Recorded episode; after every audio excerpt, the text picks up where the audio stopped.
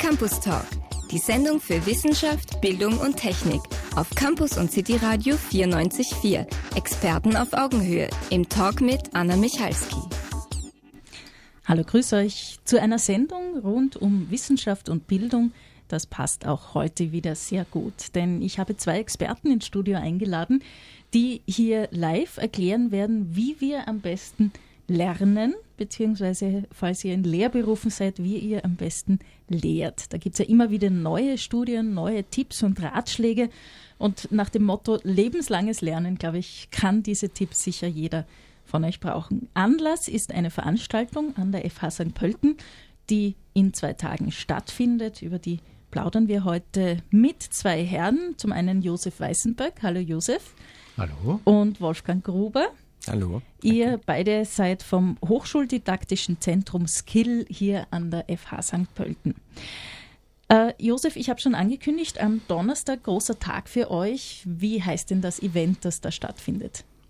Ja, das ist unser Tag der Lehre, der bereits zum sechsten Mal inzwischen stattfindet. Also das halbe Dutzend ist voll und mag da gar nicht verhehlen, dass wir auch ein bisschen stolz sind dass es diese Veranstaltung schon so lange gibt und auch wie sich diese entwickelt hat. Ich kann mich noch sehr bildhaft an das, an das erste Mal erinnern, 2012, wo wir so klein intern als interne Austauschveranstaltung angefangen haben, im kleinen Festsaal so besonders schöne, modellhafte Beispiele aus der Lehre einfach auszutauschen, um voneinander zu lernen.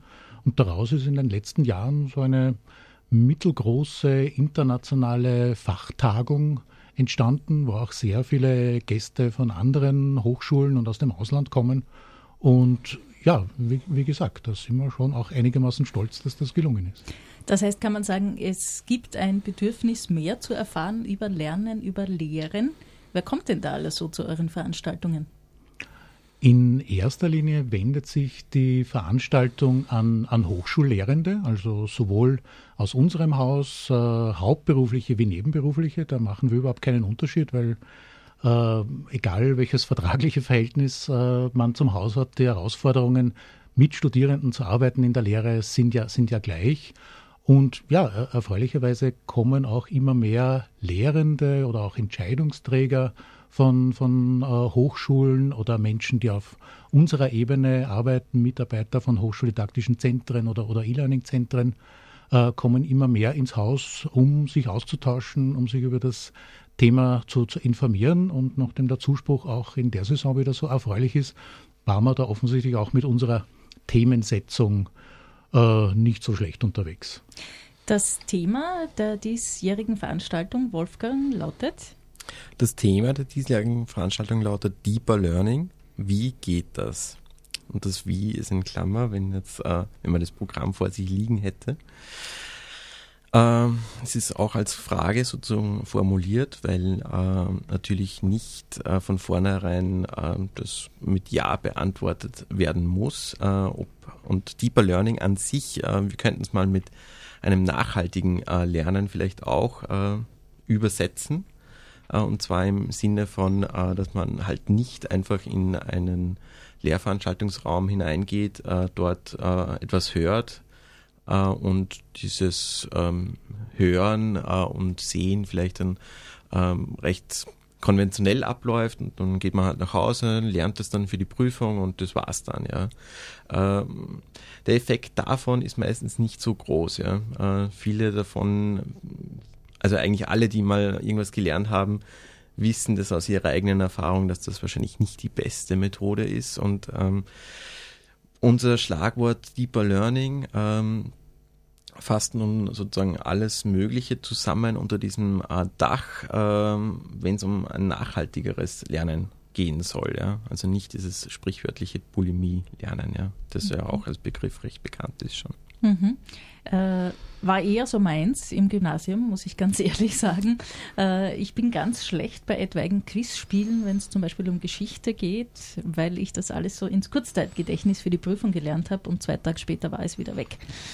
Genau. Ähm, ist das auch etwas, was hier an der FH St. Pölten schon eingesetzt wird in der Lehre, dass man sich alternative Methoden überlegt?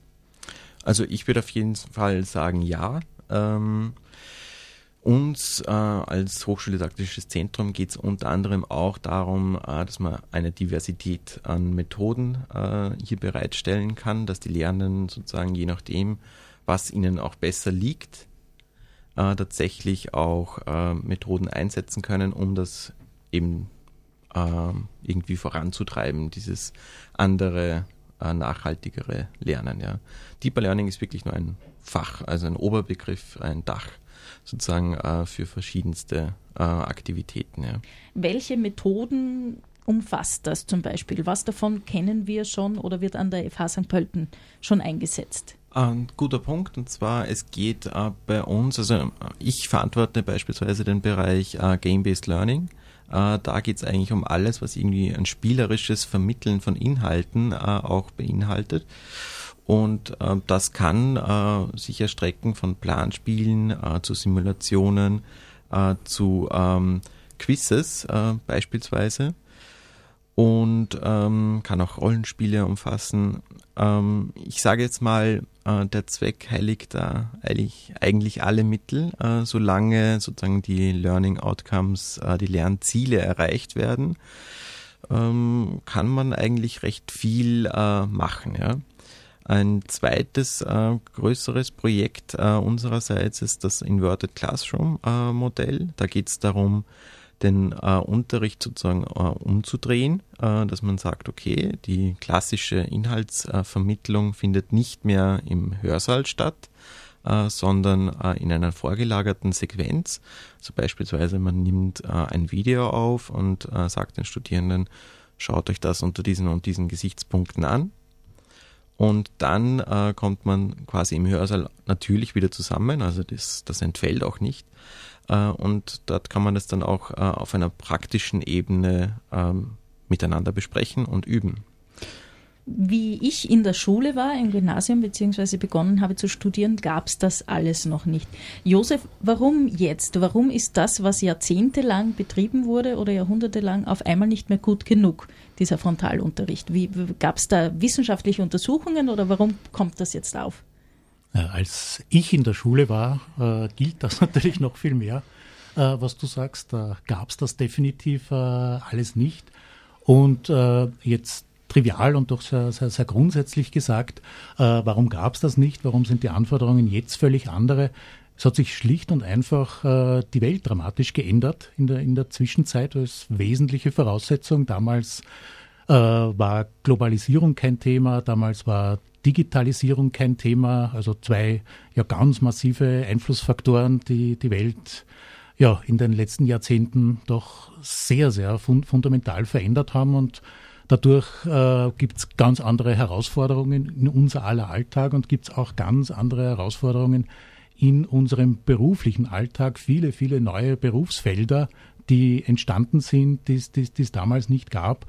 Und wo es einfach jetzt immer mehr um, um, um Fähigkeiten geht. Ich meine, Top-Fachkompetenz ist weiterhin eine ganz wesentliche Voraussetzung wo wir genauso wie immer oder noch viel mehr gefordert sind als Fachhochschule, das zu vermitteln auf einem Top-Level. Aber die Botschaft ist von äh, aktuellen Studien oder auch wenn man Arbeitgeber, Arbeitgeberinnen befragt, äh, wie nehmen sie Absolventinnen wahr, was, was, was fehlt ihnen, dass äh, einfach dazu kommt äh, die Ebene der, der, der überfachlichen Kompetenzen.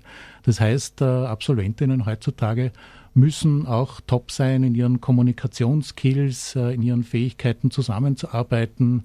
Frustrationstoleranz äh, ist, ist wichtig, Kreativität ist ein, ist ein sehr, sehr wesentliches Thema. Und da hat man halt früher eher gesagt, okay, die Aufgabe der Universitäten und Hochschulen ist, Fachkompetenz zu vermitteln. Für alles andere ist man individuell zuständig oder das lernt man schon später im Leben. Jetzt ist da der Ansatz und das kommt immer stärker als Anforderung auf uns zu, so, das gehört auch jetzt schon in die Studienpläne integriert und das muss eigentlich gleichwertig vermittelt werden mit den Fachkompetenzen. Und in diesem Transformationsprozess sind wir gerade auch bei uns im Haus wo in ersten Curricula das bereits umgesetzt wurde, dass so eine verzahnte Vermittlung von Fachkompetenz und wie wir es inzwischen nennen, überfachlichen Kompetenzen oder Schlüsselkompetenzen erfolgt. Also es geht um sozusagen äh, das, das, das, das, das ganzheitliche, auch das ganzheitliche Absolventenprofil, mit dem unsere Leute die FH verlassen. Wolfgang hat auch einige Methoden genannt, Inverted Classroom, Game-Based Learning vor allem. Äh, die Frage wäre vielleicht besser an einen Neurologen gestellt, aber vielleicht kannst du was dazu sagen. Warum lernen wir durch solche Methoden besser oder intensiver? Äh, weil es mehr Spaß macht oder weil es anschaulicher ist, weil es mehrere Sinne anspricht? Beides, beides spielt äh, de definitiv eine Rolle. Es gibt noch etliche andere, andere Faktoren. Äh, ein Lernprozess, der von Anfang an möglichst äh, praxisnahe und möglichst lebensnahe äh, gestaltet ist, ist natürlich auf mehreren Ebenen auch so dem traditionellen Ansatz, ich lerne ein Skriptum auswendig für die Prüfung, gebe es dann wieder, äh, vergesse es relativ schnell wieder. Insofern äh, überlegen, weil ich mir von der Motivation leichter tue. Das sind Probleme, Herausforderungen, Fragestellungen, die ich aus dem echten Leben unter Anführungszeichen kenne und die mich auch motivieren, inspirieren, mich damit auseinanderzusetzen, weil ich wirklich in der Sache einfach gescheiter und äh, kompetenter werden möchte. Und es hat natürlich auf der äh, zweiten Ebene den, den, den positiven Effekt, dass das, was ich dabei lerne in dieser Auseinandersetzung, äh, mit, der, mit der Herausforderung, Schwierigkeiten, die ich erlebe, Schwierigkeiten, die ich hoffentlich in so einem großen Projekt bei uns im Haus gemeinsam mit anderen äh, überwinde. Da findet dann wirklich eben Deeper Learning im Sinne von nachhaltigen äh, Lernen auf einer breiten Basis äh, statt, äh, was ich dann auch Jahre später noch präsent habe, wenn man in meinem beruflichen Leben eine ähnliche äh, Aufgabenstellung äh, passiert, kann ich das aktualisieren. Okay, an der FH habe ich eigentlich schon so eine ähnliche Herausforderung einmal, einmal bewältigt und das ist jetzt nicht so dieser klassische Praxisschock, den man von früher kannte. Ne? Man wird akademisch ausgebildet, lernt seine, seine Bücher schön brav auswendig und dann kommt man in die Praxis und plötzlich ist alles anders. Ja? Mhm. Ist ja auch ein Merkmal der Fachhochschulen, dass ohnehin die Lehre schon praxisorientierter gestaltet wird. Wir sprechen über eine Veranstaltung diesen Donnerstag, dem 19.10. Der Tag der Lehre findet statt. Deeper Learning geht das oder wie geht das, ist das Motto. Dann schauen wir uns jetzt das Programm an. Nach der äh, Registrierung geht es um 9 Uhr offiziell los im großen Festsaal der Fachhochschule. Äh, nach den Eröffnungsworten seitens der FH beginnt es mit dem ersten Beitrag, wo ich schon mal nicht wusste, wie man diese englischen Fachbegriffe ausspricht. Bitte, Josef. ja, unser Keynote-Speaker vom heurigen Tag der Lehre hat sich wirklich einen recht einen komplizierten Titel, einen Zungenbrecher äh, ausgedacht. Ich versuche den jetzt einfach, einfach live, ohne, ohne Erfolgsgarantie. Pluriliteracies for Deeper Learning und dann geht es erfreulicherweise Deutsch weiter. Okay. Vertiefte Lernprozesse initiieren und begleiten. Also der deutsche Titel, denke ich, äh, bringt sehr gut auf den Punkt, äh, was äh, der Professor Meyer da, da, da einbringen wird. Also Professor Meyer ist Englischdidaktiker an der, an der Universität Mainz. Und der hat sich ganz im Sinne, was wir vorher schon besprochen haben, was sind denn so entscheidende, fördernde, natürlich auch hemmende Faktoren in, in Lernprozessen, auf die man besonders schauen muss, damit wirklich äh, nachhaltiges äh, Lernen mit langfristigeren und besseren Ergebnissen möglich ist, hat sich das sehr, sehr genau angeschaut auf der Forschungsebene und versucht das halt in der Gestaltung seiner Lehrveranstaltungen an seiner Universität natürlich auch gleich umzusetzen. Und da geht es um viele Dinge rund um, wie, wie kann man Motivation äh, erzeugen, wie müssen da Aufgabenstellungen gestaltet sein, äh, sehr interessant auch. Er hat sich mit dem Thema der Emotion im Zusammenhang mit Lernprozessen auch auseinandergesetzt. Also welche emotionale Grundstimmung ist besonders günstig für, für, für, für Lernprozesse und natürlich auch, wie kann man die fördern und, äh, und, und, und, und unterstützen. Ich denke, äh, wenn wir jetzt an unsere eigene Zeit an, in Schule, an, an Uni denken und an äh, Lernerlebnisse, die wir im Nachhinein als besonders gelungen einschätzen, dann liegt da eh die Antwort auf der Hand. Ja, also so welche emotionale Gestimmtheit da, da, da günstig ist. Also definitiv ein, ein angstfreies Klima, in dem ich mich wohlfühle, in dem ich mich motiviert fühle, in dem ich mich unterstützt fühle, auch von anderen. Und da geht es auch um ein ganz ein wesentliches Thema, das sich durchziehen wird durch den ganzen Tag der Lehre, dass sich da einfach auch das Rollenbild des Lehrers, ich sage es jetzt bewusst traditionell, auch gerade jetzt dabei ist, sehr radikal zu ändern in Richtung weg von dem, dass man primär vorne steht und als Fachexperte Dinge erzählt, zu jemandem, der Lernprozesse, die in, in Gruppen stattfinden, die in Projekten stattfinden, unter, unterstützt und äh, kompetent begleitet. Und das bedeutet natürlich auch für unsere Lehrenden, die Kompetenzen, die man hat auf der Ebene der Fachexpertise und Vortragskompetenz und so weiter, bleiben weiterhin wichtig, aber es müssen neue Fähigkeiten und Fertigkeiten auch äh, in, der, in der Lehre dazukommen, um sozusagen dieses neue Lernen zu, zu unterstützen. Und das ist eh genau das Feld, in dem wir äh, seit Jahren arbeiten hier an der FH. Aber das ist ein, ein, ein globaler, eine globale Entwicklung. Mhm. Schauen wir weiter im Programm. Äh, nach der Keynote gibt es dann Präsentationen zum Thema Deeper Learning in der Curriculumentwicklung. Wolfgang, da haben wir auch schon drüber geplaudert, was da alles an der FH auch schon umgesetzt wurde oder ausprobiert wird, darf man, glaube ich, ruhig so sagen. Schauen wir dann weiter zu Track 2, dem Themenfeld Disk Space. Das kann ich aussprechen, weiß aber nicht, was das heißt. Wolfgang, bitte.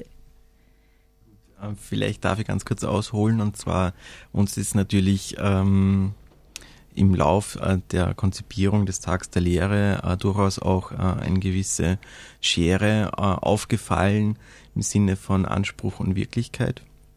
Wenn wir in der Didaktik davon sprechen, was Innovatives ähm, vermitteln zu wollen, dann soll es halt nicht nur auf dieser Ebene bleiben, ähm, dass man sagt, okay, das soll in der Lehre passieren, sondern eigentlich müsste man sich dann auch an der eigenen Nase nehmen und sagen, okay, wenn ich hochschuldidaktische Fortbildungen mache oder Konferenzen eben gestalte, so wie wir, äh, dann äh, sollte das auch auf einem bisschen zumindest innovativeren ähm, Weg zum Teil passieren. Äh, und das ist uns eigentlich seit einigen Jahren jetzt Anliegen und deswegen wurde auch dieses Format Disk Space für unsere Zwecke adaptiert. Also es handelt sich hier um ein Format, so wie Präsentationen, zum Beispiel oder es die Workshops äh, einfach als etabliertes Format auch gibt, ähm, haben wir uns sozusagen den Disk Space angenähert. Äh, da geht es darum, äh, dass man sagt, äh, es gibt ein Marktplatz-ähnliches äh, Setting in einem Raum. Das heißt, mehrere äh, Personen sollen ihre Inhalte vorstellen. natürlich muss das moderiert werden von einer ähm, kompetenten äh, Person und ähm, in bestimmten Zeitabständen äh, soll äh, sozusagen immer auch gewechselt werden, ja, im Idealfall. So eine Art Speed-Dating. Ein bisschen, äh, nur kann man eben selbst äh, bestimmt auch sagen, okay, ähm, nach den 20 Minuten beispielsweise, äh, das ist jetzt gerade so interessant, ich bleibe doch noch sitzen äh, und äh, ja, äh, vertieft das Ganze noch. Ja. Also es ist ein relativ freies Format und äh, das ist auch das Schöne dran und ähm, wir haben eigentlich ganz gute Erfahrungen damit gemacht. Ja. Warum Disk Space? Ich habe irgendwie so die drehende CD-Scheibe vor mir. Ist das ein bisschen das Weiterziehen?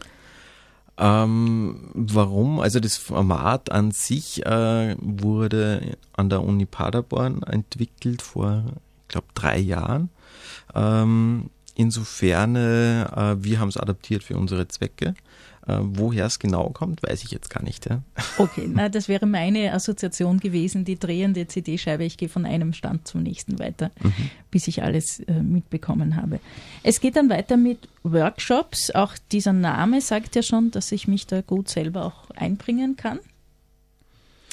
Genau, äh, es gibt dann eben zwei äh, Workshops, äh, wo der eine Titel Vergessen Sie, dass Sie lernen dann funktioniert es ganz von alleine. Äh, ich glaube, eben wie du schon gesagt hast, äh, das ist eigentlich ein ziemlich äh, eindrücklicher Titel an sich schon. Und ja, der Vortragende Hannes Sekira wird auf jeden Fall ähm, Mittel und Wege zeigen, um so einen Zustand auch besser herstellen zu können. Ja. Sozusagen, dass man eigentlich jetzt sich gerade in einer Lernsituation befindet, aber das dann irgendwie vergisst. Ja dass man mhm. da eigentlich drinnen ist und dann am Ende, oh, der Effekt. Genau, so wünschen wir uns das. Relativ dichtes Programm jetzt hier schon am Vormittag. Wir schauen uns gleich an, wie es am Nachmittag weitergeht. Nach dem Mittagessen kommt im großen Festsaal eine sogenannte Plenaraktion zum Thema Service Learning Schrägstrich Third Mission von Universitäten und Hochschulen. Das ist sicher ein bisschen äh, erklärungsbedürftig. Um es äh, kurz zu machen, äh, es war ja die, die, die längste Zeit so, dass man sagen konnte, Hochschulen, Universitäten haben zwei Kernaufgaben, sprich Forschung und Lehre. Und äh, von wegen Third Mission, der Punkt ist so etwa im letzten Jahrzehnt ist so im globalen Hochschulbereich da eine dritte Aufgabe, also eine Third Mission von, von Hochschulen immer, immer deutlicher geworden. Man könnte es auch vielleicht im weitesten Sinne mit äh, Wissenstransfer äh, umschreiben, dass einfach äh, Hochschulen als äh, Think Tank, als Know-how-Träger auch äh, im Sinne des Gemeinwohls äh, aktiv werden in ihrer jeweiligen Region und versuchen da äh, Projekte zu unterstützen, Know-how einzubringen, mit der Zivilgesellschaft zusammenzuarbeiten, so in, in, in diesem Bereich. Ich meine, man könnte letztlich sagen, äh, sogar das Campusradio, in dem wir uns hier befinden, an der FH St. Pölten, ist äh, letztlich ein Projekt unseres Hauses, in dem Sinn, weil wir ja nicht nur, wie wir hier heute reden, über Dinge, die man hier an der FH St. Pölten intern betreiben, sondern Campus Radio versteht sich ja auch als Bürgerradio genau, mit Beteiligung von mit, Campus und genau, City ja. mit äh, Beteiligung von spannenden Leuten und spannenden Projekten aus, aus dem Umfeld, wo wir halt als äh, FH mit Medienschwerpunkt unser Know-how zur Verfügung stellen. Also das wäre so ein Inhouse-Beispiel dafür.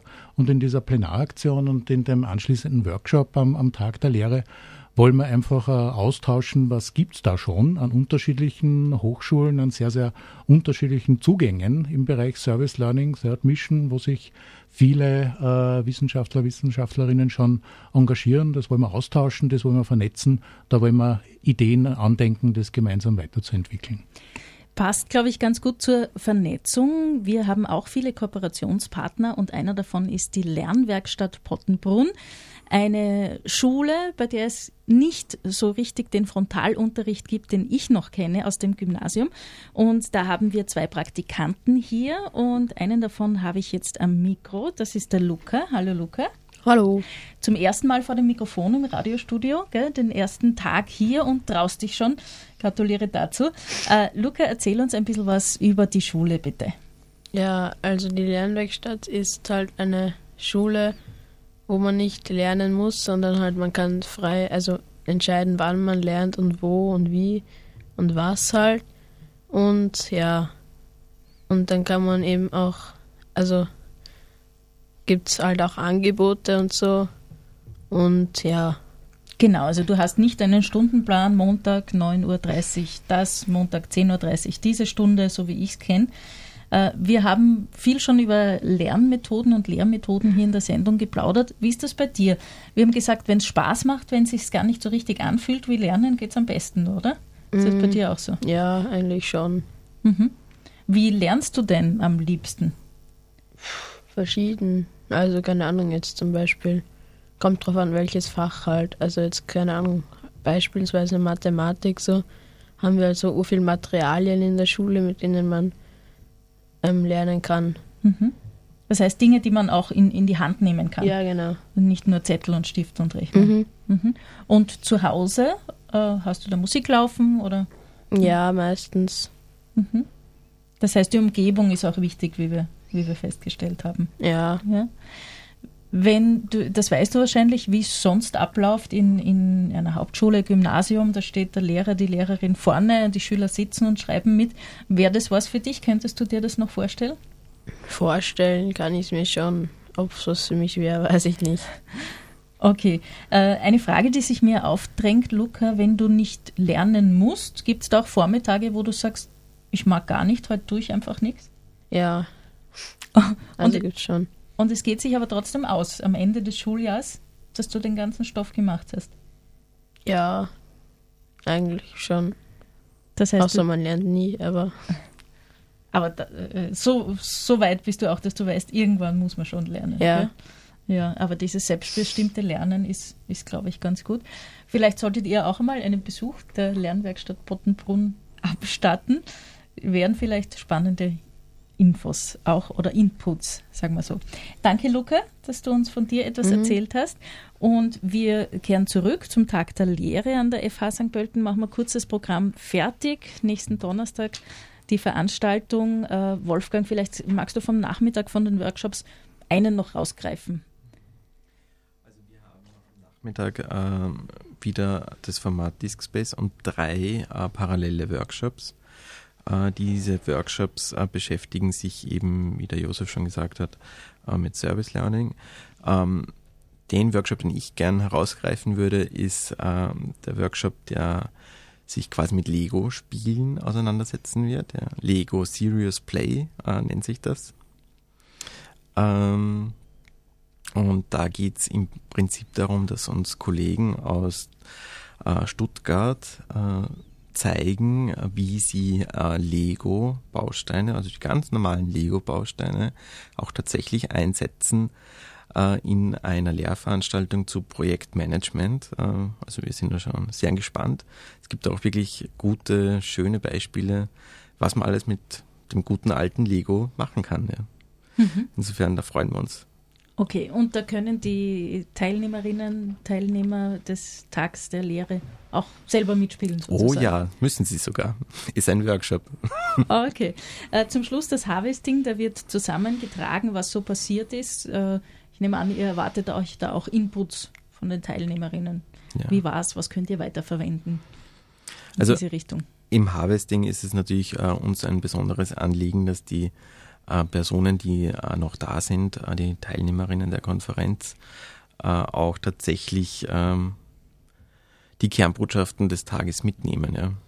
Und äh, für uns ist wichtig zu hören, okay, was waren für die Teilnehmerinnen die tatsächlichen äh, Punkte, die sie mitnehmen. Ja. Das weiß man ja vorher nie. Man äh, kreiert ein Programm und kann dann aber eigentlich nicht genau sagen, okay, was wird tatsächlich als Kernbotschaft mitgenommen. Und das mhm. ist, glaube ich, für beide Seiten recht spannend und ja, darauf freuen wir uns natürlich auch. Ihr hört das Campus und City Radio 94.4, die Sendung Campus Talk fast schon am Ende. Ich habe aber eine Frage an meine beiden Gäste noch versprochen. Ihr beschäftigt euch ja mit alternativen Lehrmethoden, alternativ zum klassischen Frontalunterricht.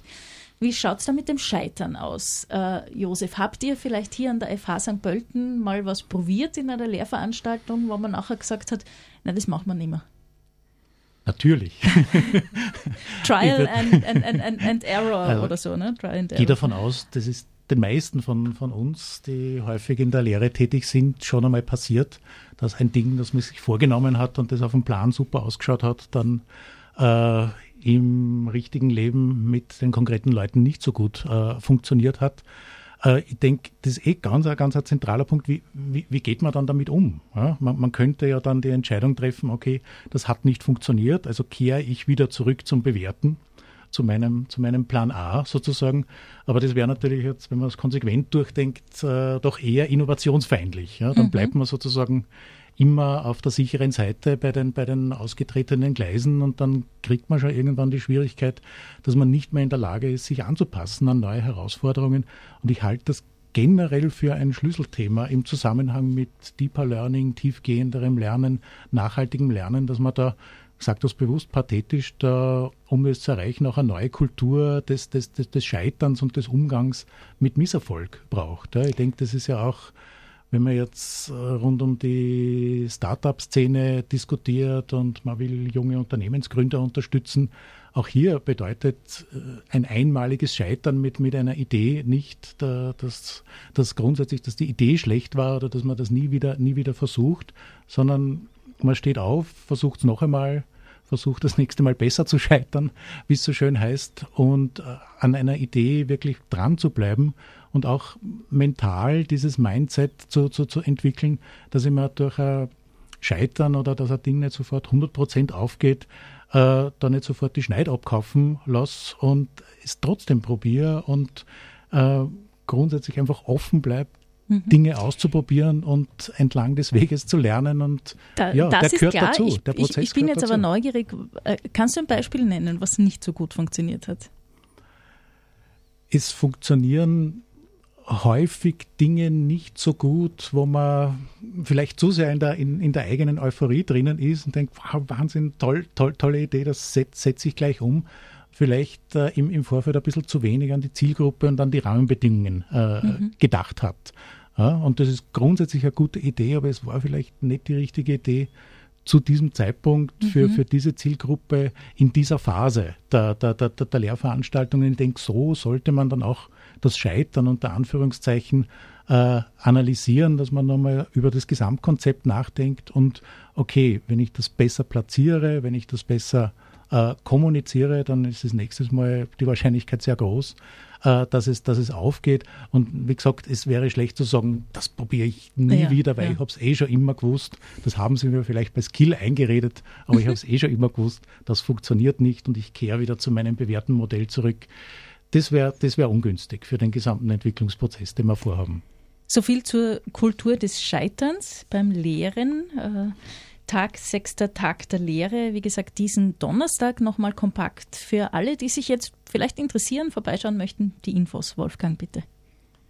Gut, ähm, also die Registrierung ist möglich ab 8 Uhr. Ab mit um 9 Uhr beginnen wir sozusagen mit der Eröffnung und danach äh, auch gleich anschließend die Keynote.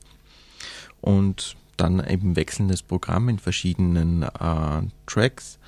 Äh, bis äh, 17 Uhr circa und danach haben wir noch ein gemütliches Zusammensein derjenigen, die auch, äh, die halt noch da sind, ja. Und wir freuen uns natürlich äh, über noch spontan ähm, ähm, spontane Besuche mhm. und ja. Okay, wo finde ich die Infos auf der Website? Genau, die Infos findet man über unsere äh, Website skill.ac.at und äh, ja, es ist, ähm, wir können das auch ganz einfach einblenden, glaube ich, dann über, ja. Mhm. Gut. Genau. Gut, herzlichen Dank, dass ihr da wart, Wolfgang Gruber und Josef Weißenböck von Skill. Dankeschön für eure Zeit.